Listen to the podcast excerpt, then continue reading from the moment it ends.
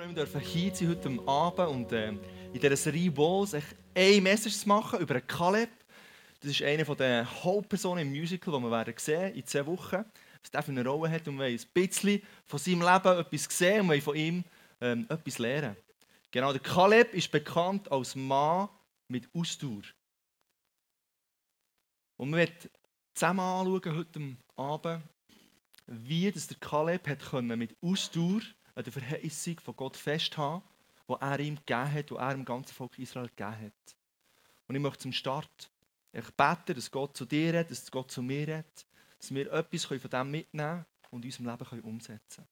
Jesus, merci vielmal für heute Abend. Merci dürfen wir in der Church sein. Merci dürfen wir zusammen dich anbeten. Merci dürfen wir zusammen dein Wort hören. Merci dürfen wir einander ermutigen heute Abend. Und du siehst die Message von Kaleb, die die Ausdauer uns vorgelebt hat. Und du siehst die Verheißung, die du uns gegeben hast, Jesus. Und du siehst, wo wir Challenges haben drinnen, dran zu bleiben, sie nicht aufzugeben, sie festzuhaben, auf dich zu vertrauen, mit dir vorwärts zu gehen, auf dich zu hoffen, vorzuschauen, Jesus, und zu wissen, dass du an unserer Seite bist, zu wissen, dass du uns helfen willst. Und ich danke, dass wir dürfen ja, Aspekte mitnehmen, dass wir dürfen Begegnung haben mit dir, dass wir dürfen ermutigt werden, dass wir in die Woche gehen und können sagen, hey, merci Jesus für eine Berührung, die du hast geschenkt. Amen. Amen.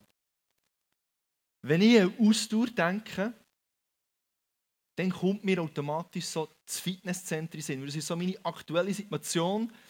Ich habe mich von den Verheißungen vom Fitnesscenter verlocken In 66 Tagen Fett weg, in 66 Tagen fit, in 66 Tagen mehr Muskeln und so weiter. Du kennst die Versprechen, die das Fitness dir macht, um dich zu gewinnen, ein Fitnesshabit zu lösen. Und zu denen gehöre ich neu, ich habe eins gelöst. Und ähm, das Problem ist nur, mit dem bin ich jetzt noch nicht fitter und noch nicht fettwecker und noch nicht muskulöser oder was auch immer, sondern ich bin jetzt einfach mal Besitzer von einem Fitnesshabit. Das klingt schon mal gut, oder? Wer sagt nicht gerne seine Kollegen, hey, ich habe ein Fitnesshabit und ich gehe ins Fitness? Wie viel das dann wirklich nachgeht, das diskutieren wir ähm, unter vier Augen am besten.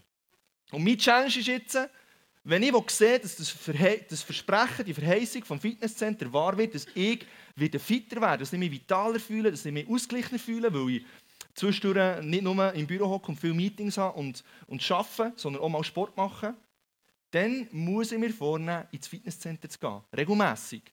Und mit meiner Frau, mit Rahel, haben wir das so ein bisschen besprochen. Wir haben so ein bisschen für die ein bisschen rausgeschaut, was auch noch gut für unser Leben.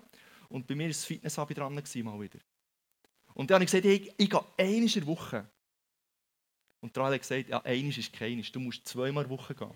Sonst wird man nichts sehen, oder? Sonst wird man nichts sehen, wenn du, wenn, wenn du da einmal gehst, gehst äh, Bläuschen ins Fitnesscenter. Und dann habe ich gesagt, hey, du hast recht. Du hast recht, ich gehe zweimal. Ich gehe einmal am Morgen, einmal über den Mittag. Und du darfst mir glauben, es braucht du eine Überwindung. Fitnesscenter ist nicht mein Hobby. Es tut mir echt gut, wenn ich, wenn ich vitaler bin und ich merke, ich, ich, ich brauche wieder Sport und, und ähm, der Rahmen ist jetzt für mich gut.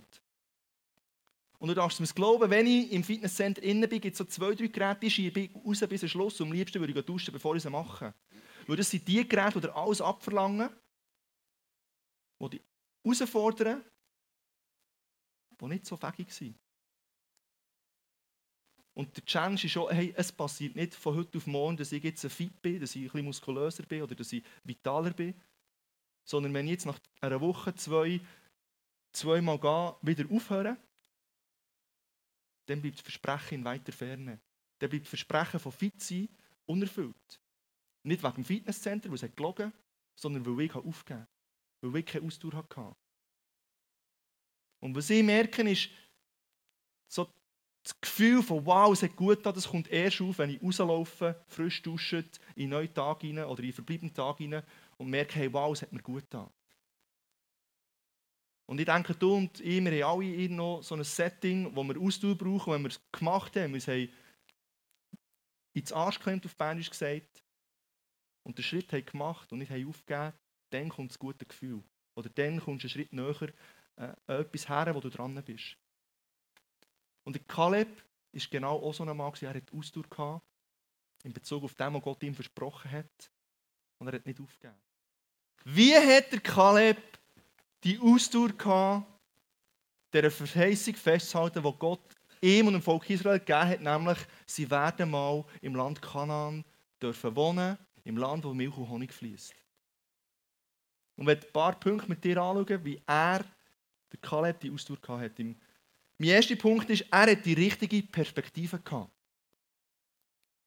Und im 4. Mose 14, 24 lesen wir, aber meinen Knecht Kaleb, weil ein anderer Geist in ihm war und er mir völlig nachgefolgt ist, ihn werde ich in das Land bringen, in das er hineingegangen ist, und seine Nachkommen sollen es besitzen.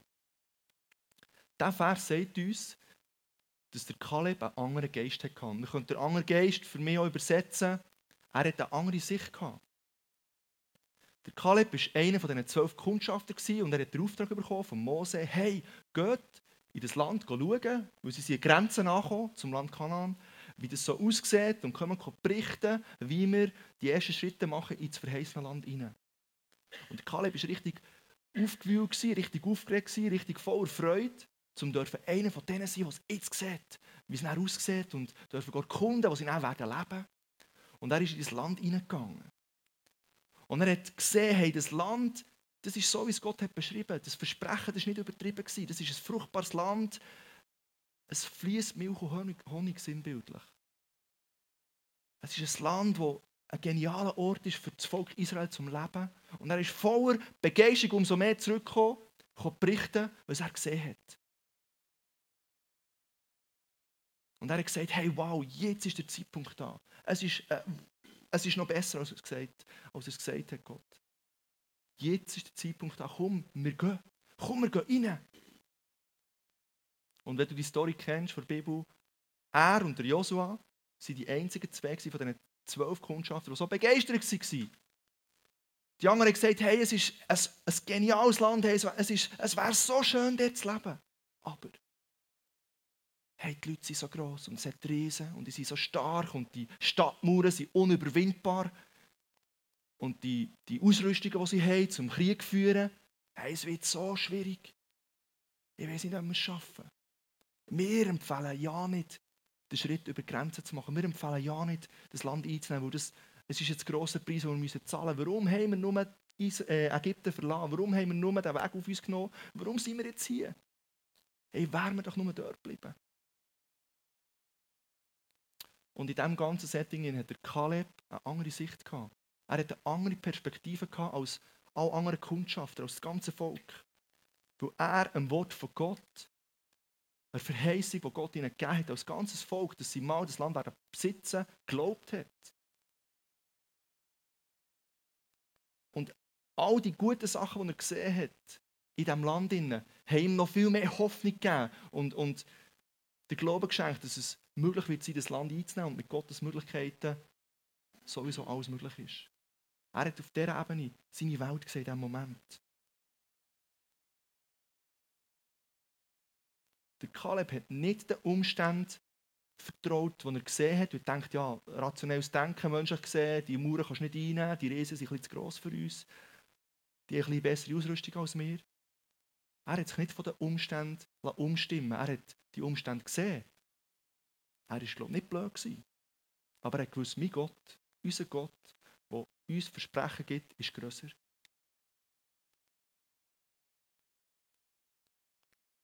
Und so zwei Aspekte werde ich dir aufzeigen, wo der Kaleb in diesem anderen Perspektiven hatte. Nämlich, er hat keinen Geist vor Furcht. Wir lesen das im 2. Timotheus 1, Vers 7. Denn Gott hat uns nicht gegeben den Geist der Furcht, sondern der Kraft und der Liebe und der Besonnenheit. Der Kaleb hat nicht einen Geist vor Furcht bekommen, weil er das Land anschauen Er hat auch sogar einen Geist vom, vom wie sagt man vom Enthusiasmus bekommen. Er denkt, hey, yes, wir müssen umso mehr gehen. Er hat sich besonnen darauf, was Gott ihnen versprochen hat. Er hat gewusst, wer Gott ist. Er hat sich auf, auf Gottes Perspektive besonnen und nicht auf Perspektiven, die das Land ihm hat gegeben hat, was könnte schwierig werden. Und ja, es ist, wäre schwierig geworden, definitiv. Das wir auch nicht wegdiskutieren. Aber er hat Gottes Perspektive in dem gesehen und Gottes Möglichkeiten. Er hat sich nicht von der Angst lähmen und einlullen und hat nichts mehr gemacht. Der Kaleb hat nicht zweifelt. Im Jakobus 1, Vers 8 lesen wir, ein Zweifler ist unbeständig auf all seinen Wegen. Die anderen zehn Kundschaften haben extrem zu zweifeln und haben gesagt, es ist nicht möglich, es ist krass, es ist unmöglich, es ist gefährlich, es kostet uns das Leben. Und Kaleb hat gesagt, hey, Gott hat es gesagt, also let's, let's go. Es ist jetzt der Zeitpunkt. Hey, wir sind Grenzen. Wir sind Grenzen vor dem Ziel. Und wir, machen den nächsten Schritt und dann wird das Land uns gehören. Er hat nicht zweifelt. Und vielleicht ist dir jetzt in diesem Moment so, ja, aber zuvorderst auf der Zunge. Ja, aber wenn ich der Kaleb wäre, wenn ich die Wunder erlebt habe, die er erlebt hat beim Auszug von Ägypten, mit der Feuerwand, die die ägyptische Armee aufgehalten dass sie es nicht einholen konnten, bevor wir durchs Meer können, wo sich das Meer teilt hat und ich konnte durchlaufen, ich bin nicht nass geworden. Die Wochensäule ist durch den Tag im Volk Israel vorausgegangen, die Feuersäule ähm, ist äh, in, in, in der Nacht im Volk Israel vorausgegangen, weil das Gott so hat gesagt. Er hat all die Wunder erlebt. Hey, wenn ich die Wunder erlebt hätte, Hey, logisch wäre ich so mutig wie der Kaleb, das ist doch keine Frage. Der Clou ist, von zwei Millionen Menschen, die an der Grenze gestanden die die Verheißung von Gott haben kennt, die all die Wunder erlebt haben, haben zwei Männer gesagt, hey, und jetzt ist der Zeitpunkt da, zum zu gehen, weil wir es erlebt, wir haben es schon gesehen und sie haben das Erlebnis, das sie mit Gott hatten, zu einem Fundament werden, wo sie den nächsten Schritt hätten gehen können. Und alle anderen scheinen es einfach vergessen zu haben. Alle anderen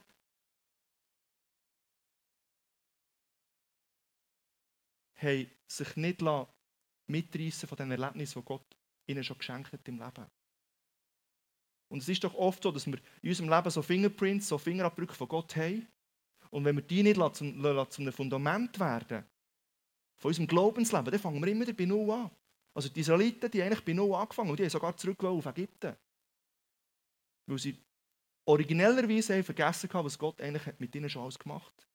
Und sie hat keinen Funken Vertrauen gehabt, keinen Funken Hoffnung gehabt, dass es möglich sein könnte.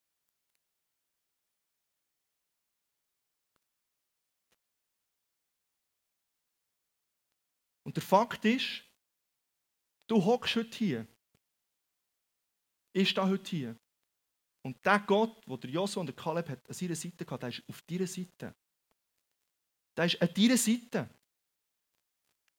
Und die Frage ist, ob du den Schritt machst oder nicht machst. Aber Gott ist ready. Gottes Möglichkeiten sind mit dir. Gottes Möglichkeiten warten darauf, aktiviert zu werden in deinem Leben. Die Frage ist, ob du den Schritt machst oder nicht. Der Beethoven, ein brillanter Komponist, das war ein Mann mit einem anderen Geist. Mit einer anderen Perspektive. Er hat schon viel erlebt in seiner Karriere, hat viel geniale Stücke komponiert und er hat immer ein bisschen zu laut Musik gelost. Gehe ich davon aus, darum ist er taub geworden. Und er war taub. Und ich denke, so Kollegen haben gesagt, ja, Beethoven, sorry about. Also, die haben so Zeichen gemacht, dass sie es verstanden oder so auf eine Tafel geschrieben und mit ihm so kommuniziert, und er dann nicht mehr gehört hey, deine Karriere ist am Ende. Und der Beethoven konnte sagen, ja stimmt, ich habe alles erreicht, ich, ich habe Fame bekommen, ich habe Geld bekommen, ich bin reich geworden, äh, ich habe die geilsten Stücke komponiert, die man komponieren zur damaligen Zeit. Was wollte ich noch? Hey, ich, ich habe meinen Job erledigt, jetzt bin ich halt taub, ich kann nicht mehr. Nein, er hat gesagt, hey, stopp, ich komponiere weiter. Ich lasse mich von meinen Umständen beeinflussen. Und er hat vor dem inneren Auge die Noten und die Instrumente und Töne und Klänge hat er sich vorgestellt. Und er hat im tauben Zustand, weil er nicht sich hat beeinflussen von den Umständen, weil er eine andere Perspektive hatte auf das Setting, wo er drin war, hat er die 9. Sinfonie komponiert. Und wir hören mal, wie das tönt hat.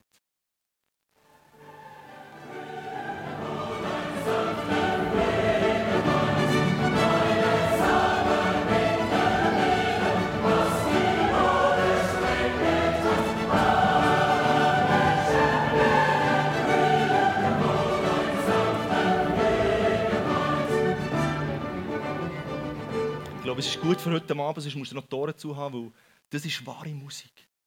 Das ist so die richtige Musik, wie sie früher war. Und äh, wenn du es mal live erlebst, dann äh, bist du mit mir. Genau, dann weißt du, von was sie reden. Hey, das hat er komponiert und er hat nichts gehört. Gib dir das mal. Gib dir das mal. Also ich konnte auch nicht mal mehr gerade singen, wenn ich nicht mehr hören würde. Er hat gerade komponiert. So gut. Und die Frage ist, mit welcher Brille siehst du deine Welt? Wie siehst du deine Welt, wenn es schwierig wird? Wie siehst du deine Welt, wenn die Umstände überhaupt nicht so sind, wie du dir das vorstellst. Wenn es mühsam ist, wenn es gefährlich ist, wenn es bedrohlich ist, wenn alles schon der Bach ab ist, wie siehst du deine Welt mit welcher Perspektive? Siehst du es mit einer göttlichen Perspektive? Entscheidest dich bewusst, die Brille anzulegen und vor dem inneren Auge dir die göttliche Perspektive zu zeigen, dass du eine Situation, wo du drinnen bist, die euch überhaupt nicht rosig aussieht, kannst anders sehen, wie es der Kaleb hat gemacht wo du Gott die Möglichkeit gibst, dir durch seine Perspektive seine Möglichkeit aufzuzeigen. Weil Gott immer noch das letzte Wort hat über jede Situation, über jeden Umstand, weil er immer noch alle Möglichkeiten hat. Mehr Möglichkeiten als die Umstände, mehr Möglichkeiten als deine Probleme. Die Frage ist, ob du die Perspektive nimmst. Also wer geht schon ins 3D-Kino, das ist eine 3D-Brille, und nimmt die Brille nicht mit? Du kommst trümmelig raus. Definitiv. Ich lege auch nicht zu meinen Linsen, die ich jetzt wieder mal anhabe, noch die Brille dazu an. Dann komme ich trümmelig raus. Weil ich sehe noch genug gut, dass ich äh, bis zu meiner Brille sehe. Also brauche ich keine Brille. In diesem Moment. Und wenn ich sie anlege, dann komme ich trümmelig raus. Und die Frage ist, was hast du für eine Perspektive in diesen Umständen, die du drinnen stellst? Legst du die Brille an von der göttlichen Perspektive in deinem Leben? Und lass dir von Gott zeigen, was seine Perspektive in dem Moment ist, wo du in die Welt hineinschaust. Und lass deine Vorstellungen revidieren von seinen Möglichkeiten und von seiner Sicht. Der Kaleb hat das gemacht, er hat die richtige Brille angehabt, er im Land war, im verheißenen Land. Und er ist zurückgekommen voller Enthusiasmus. Er hat gesagt, jetzt ist der Zeitpunkt. Wie gehst du mit so Situationen um, wo du im ersten Moment vielleicht die Herausforderungen siehst? das Unüberwindbare. Lass die göttliche Perspektive in diesem Moment an und lass dich vom Enthusiasmus von Gott mitreißen, dass er Möglichkeiten und Lösungen hat für die Situationen. Der zweite Punkt, warum das Kaleb so Ausdauer haben ist, er hat vertraut von ganzem Herzen. Im Josua 14, 8 bis 9 lesen wir, die Männer, die mit mir das Land erkundet hatten, machten dem Volk Angst. Aber ich ließ mich nicht beirren und habe dem Herrn, meinem Gott, vertraut. Da versprach ihm Mose mit einem Eid, der Teil des Landes, den du als Kundschafter betreten hast, soll für alle Zeiten dir und deinen Nachkommen als Serbbesitz gehören. Das ist der Lohn dafür, dass du dich an den Herrn, meinen Gott, gehalten und ihm vertraut hast. Kaleb hat Gott von ganzem Herzen vertraut, in dem Moment, wo es darum ging, den nächsten Schritt zu machen. Die Türen waren offen. Gott hat die Ampel auf grün gestellt, grundsätzlich. Und das Volk Israel hat sie auf rot zurückgedreht. Und der Kaleb war im Setting dass er seine Verheißung hat bestätigt bekommen, ganz personalisiert für ihn. Nämlich der Mose hat gesagt, hey, du hast es gesehen, weil du dich nicht hast beirren weil du Gott vertraut hast. Wir gehen zwar jetzt noch 40 Jahre durch die Wüste, aber hey, du bist das Land, wo du bist drauf gestanden, willst du besitzen, es wird dein sein. Und ich stelle mir den Kaleb vor, wie er, wie er voll Enthusiasmus kommt und dann merkt, die, anderen zwei Millionen, die machen keine kein, kein ähm, Wank die zittern und schlottern vor Angst, die wollen nicht über Grenzen über, die wollen nicht das Land, das Gott ihnen versprochen hat, jetzt in Besitz nehmen. Und ich denke, er denkt, hey, was läuft mit euch? Hey, schläft Hey, darum sind wir gegangen von Ägypten, darum sind wir raus. Und jetzt stehen wir hier und dir, dir wollt nicht. Was läuft mit euch? Hey, ich vertraue dem Gott im Himmel, der so viele Sachen gemacht hat in meinem Leben schon, wenn ich zurückschaue und das sehe, dass ich sage, hey, das machen wir auch noch mit ihm. Das schaffen wir auch noch. Und das Volk hat nicht wollen. Und spannend ist, was die Bibel sagt, im Alten Testament sagt sie sechsmal, der Kaleb war ein Mann, der Gott von ganzem Herzen vertraut hat, wo Gott von ganzem Herzen nachgefolgt ist. Von ganzem Herzen. Und von ganzem Herzen für mich bedeutet, der Kaleb war engagiert, um die Distanz zwischen sich und Gott so klein wie möglich zu machen. Er war bemüht, die Lücke zu schließen. Die Umstände haben die Lücke reinbrechen zwischen ihm und Gott, weil, sie, weil sie ihm suggerieren hey, das ist schwierig, das ist schwer, das wirst du nicht können. Das Vertrauen Gott ähm, ist in Zwang, hat so in Zwang gekommen. Aber Kaleb hat gesagt, nein, ich gehe näher zu Gott, ich schließe die Lücke, ich lasse mir es nicht rauben. Ich will näher am Herz von Gott dran sein. Ich gebe jede Faser von mir, gebe Gott her. Mein Leben gehört Gott. Und ich will mit Gott verbunden sein, mit jeder Faser von meinem Leben. Extrem kannst du es auch nicht mehr ausdrücken. Und von ganzem Herzen bedeutet äh, vom, vom englischen Wort wholehearted, bedeutet ohne zu zögern, ganz hingeben, voller Enthusiasmus sein. Und diese Beziehung hat der Kaleb zu Gott gepflegt, diese Beziehung hat der Kaleb zu Gott gehabt. Er hat nicht seine eigene Möglichkeit und sein eigenes Denken sich durch das sich beherrschen und seine Meinung gemacht, sondern er hat gewusst, mit Gottes Möglichkeiten, mit Gottes Wort, das, was ich mit ihm schon erlebt habe, das, das ist die Wahrheit. Das ist das, was ich mir darauf berufen kann und mit dem kann ich Schritte vorwärts machen. Er hat sich nicht von den Umständen überwältigen und, und äh, ist zitternd äh, zurückgekommen und gesagt, hey, es ist so schwierig, warum sind wir nur vorgegangen von Ägypten? Hey, es wäre so viel besser gewesen, ein bisschen Sklave zu sein, das ganze, ganze Leben lang. Das haben sie gesagt, eigentlich mit dem. Nein, er hat, er hat sich die Verheißung nicht klauen Er hat sich das Vertrauen von Gott, zu Gott nicht klauen durch seine Umstände, wo er drin war. Er hat gesagt, hey, ich schließe die Lücke. Ich, ich gehe mit Jesus einen Weg.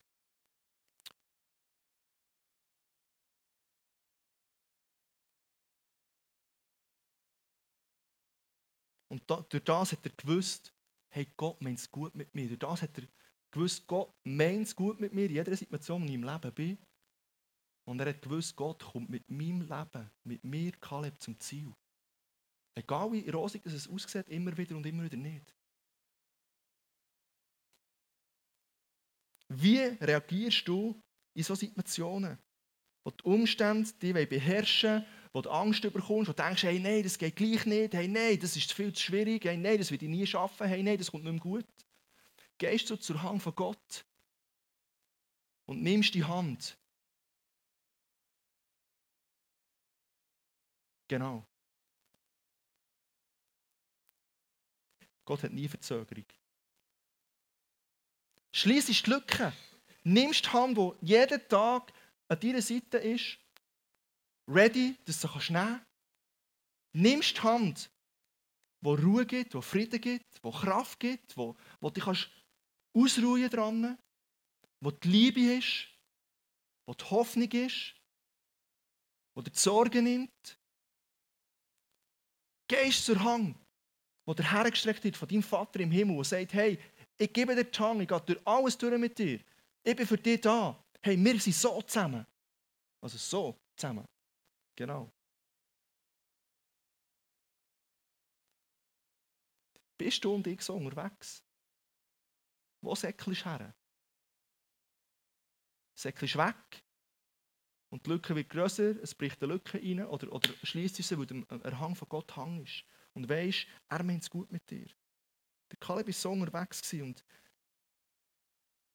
ich wünsche mir, dass du und ich in, in, Situationen, wo wir nicht weiter wissen, wo wir nicht durchsehen, wo wir, wo wir das Gefühl haben, Gott ist nicht, nicht für uns, dass wir dann von ganzem Herzen Vertrauen und Lücken schließen und nicht uns wegziehen durch die Umstände und durch das, was wir gerade erleben, durch unsere Gefühle, durch unsere Gedanken, sondern wir sagen, Jesus, ich gebe dir meine Hand und ich nehme deine Hand und ich bin safe.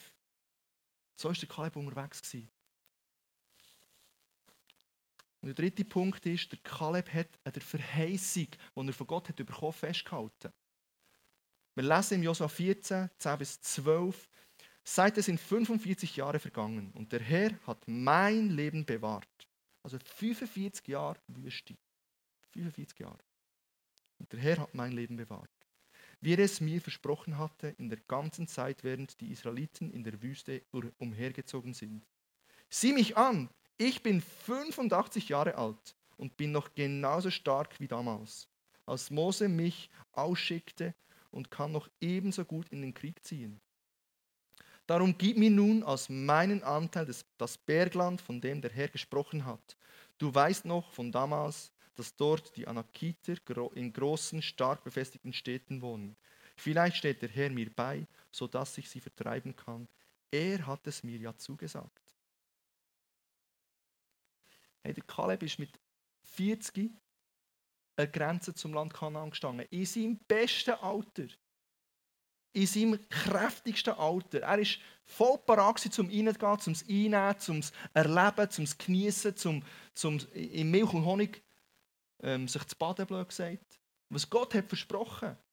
Aber nein, er hat mit mühsamen, trümmeligen Israeliten 40 Jahre lang, also 45 Jahre lang dürfen durch die Wüste umirren. Und wenn einer hat können jammern und wenn einer hat dürfen jammern, dann ist der Kaleb und der Joshua. Weißt du warum? Weil sie hätten gar nicht in die Wüste äh, irren Sie haben gesagt, hey, jetzt ist der Zeitpunkt, vor 45 Jahren, wo wir es einnehmen könnten. Und die Israeliten waren mühsam, sie haben Gott die Frage gestellt, sie haben Gott zweifelt, sie haben gerannt, sie haben gejammert, sie haben gezwängelt. Sie haben es scheiße gefunden. Warum? Weil sie, sie dann nicht ready waren. Und Gott hat sie ein Schläufchen drehen Also ein paar Schläufchen. Also wenn du das mal gehst, studieren, wie sie äh, fast ein bisschen hirnlos in der Wüste geht, ist es nicht so erklärlich. Aber Gott hat auch seinen Plan gehabt und seinen Weg und seine Zeitrechnung gehabt. Und nach 45 Jahren steht das Volk Israel wieder an der Grenze und das krasse Ding ist, die einzigen, die noch dabei waren, von denen, ist der Kaleb und der Joshua. Von der älteren Generation. Alle anderen, die sind irgendwo in der Wüste stecken. Weil sie sich entschieden haben, nicht wollen ins Land Kanaan hineingehen. Nicht Gott war böse und hat es ihnen nicht möglich gemacht. Sie haben gesagt, nein, ich will nicht was sie hätten können im besten Alter.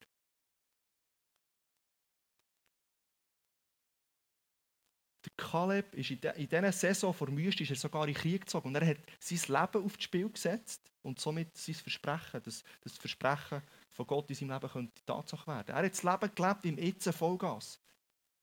Aber er hat nie das Versprechen, das Gott ihm hat gegeben, losgelassen. Er hat immer daran geglaubt und ich habe hier ein Versprechen mitgebracht, eine Leiter. Und was bringt dir der Leiter, wenn du weißt, sie steht im Keller unten, wenn du im Moment, wo du sie brauchst, vergessen hast, dass du sie im Keller hast? Dann gehst du eine neue kaufen, oder? Dann hast du zwei Leiter. Aber das ist das Versprechen, das du sollst festhalten Und du sollst das immer wieder vor Augen führen. Hey, das ist das Versprechen, das mir Gott hat gegeben hat. Nämlich, ich werde das und das mit Gott erleben. Er hat mir es versprochen. Und du musst dir dem festhalten, du musst es ausprobieren und wenn es stürmt, gehst nicht runter, und wenn du runtergehst, gehst du wieder rauf und, und machst es wieder zu deinem Versprechen, weil du weißt, Gott hat versprochen. Weil du weißt, ich habe eine Leiter im Keller, ich muss keine mehr kaufen. Ich kann sie holen und sie brauchen und dann kann ich das erledigen. Sinnbildlich. Aber jetzt vergiss es,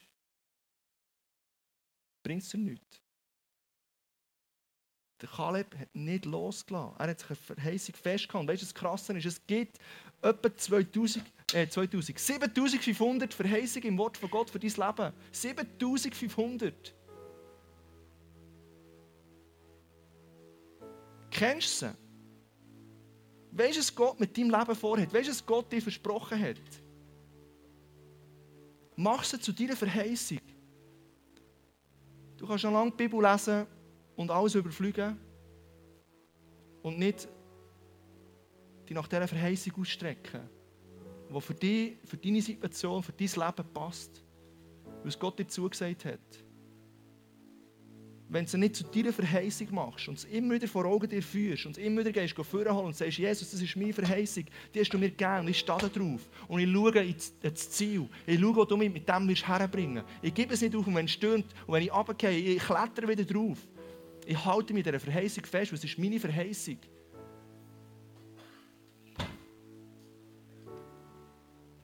Schau, es bringt dir einen Lottoschein, den du daheim ausfüllst. Im Fernsehen klangheimlich die Zahlen checkst und merkst, yes, ich bin Lotto-Millionär. Wenn du nicht am nächsten Tag hergehst, einen Lottoschalter und sagst, hey, ich bin der neue Millionär, Andi Studer, eine Million auf das Konto überweisen. Bitte sehr, merci, das ist mein Gewinn. Was bringt es dir, wenn du das für dich feierst und für dich Freude hast und, und, und jubelst und den Gewinn nicht gehst, einheimsen? Das Gleiche ist mit den Versprechen von Gott. Was bringt es dir, wenn du sie liest, sie nicht zu dir machst und entsprechend dem dafür gehst, dass sie in deinem Leben Realität werden können? Und du musst nicht mal einen Lottoschein kaufen, musst nicht mal sechs Zahlen ausfüllen. Du bist viel näher am, am, an dem dran, was Gott mit deinem Leben vorhat. Und was ich das Coole finde an dieser Story von Kaleb ist, Gott hat nicht nur das Versprechen bewahrt für Kaleb. Er hat den Kaleb bewahrt. Er hat geschaut, dass er mit 85 noch genauso buschbar ist, wie er mit 40 war. Noch genauso fit ist, wie er mit 40 war. Und noch an Krieg und noch ready ist, um das Land einzunehmen, das Gott hat verheißen. Und hey, der Kaleb war voller Enthusiasmus mit 85. Er hat gesagt, hey, yes, endlich. Hey. Vor 40 Jahren hätten wir können, aber hey, doesn't matter. Jetzt ist der Tag. Jetzt ist der Moment. Jetzt gehen wir ins verheißene Land. Und ich erlebe es noch, weil Gott hat mich bewahrt. Er bewahrt sein Versprechen für dich und er bewahrt dich in diesem Ganzen.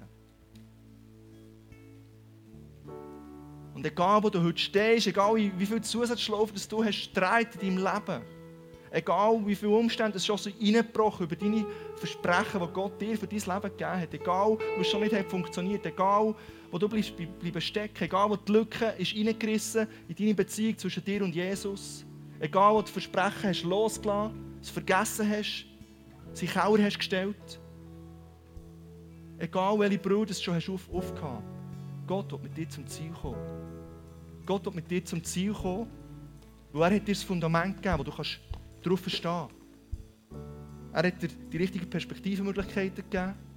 Er hat dir seine Hang hergestreckt und streckt sie jeden Tag dir her, dass du kannst mit ihm dran sein. Und er hat dir Verheißungen gegeben in seinem Wort, wo er dich liebt, wo er für dich ist. Und hey, das ist ein sicheres Fundament. Nein, ich gehe nicht runter. Nein, ich gehe nicht runter. Genau. Amen. Komm, wir stehen zusammen auf.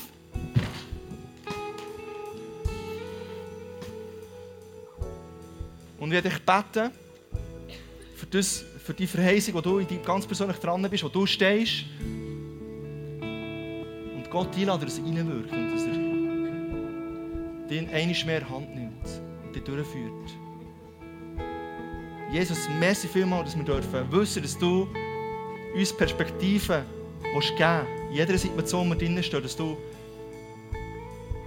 es möglich machst, dass wir alle Umstände mit deinen Augen anschauen, Jesus.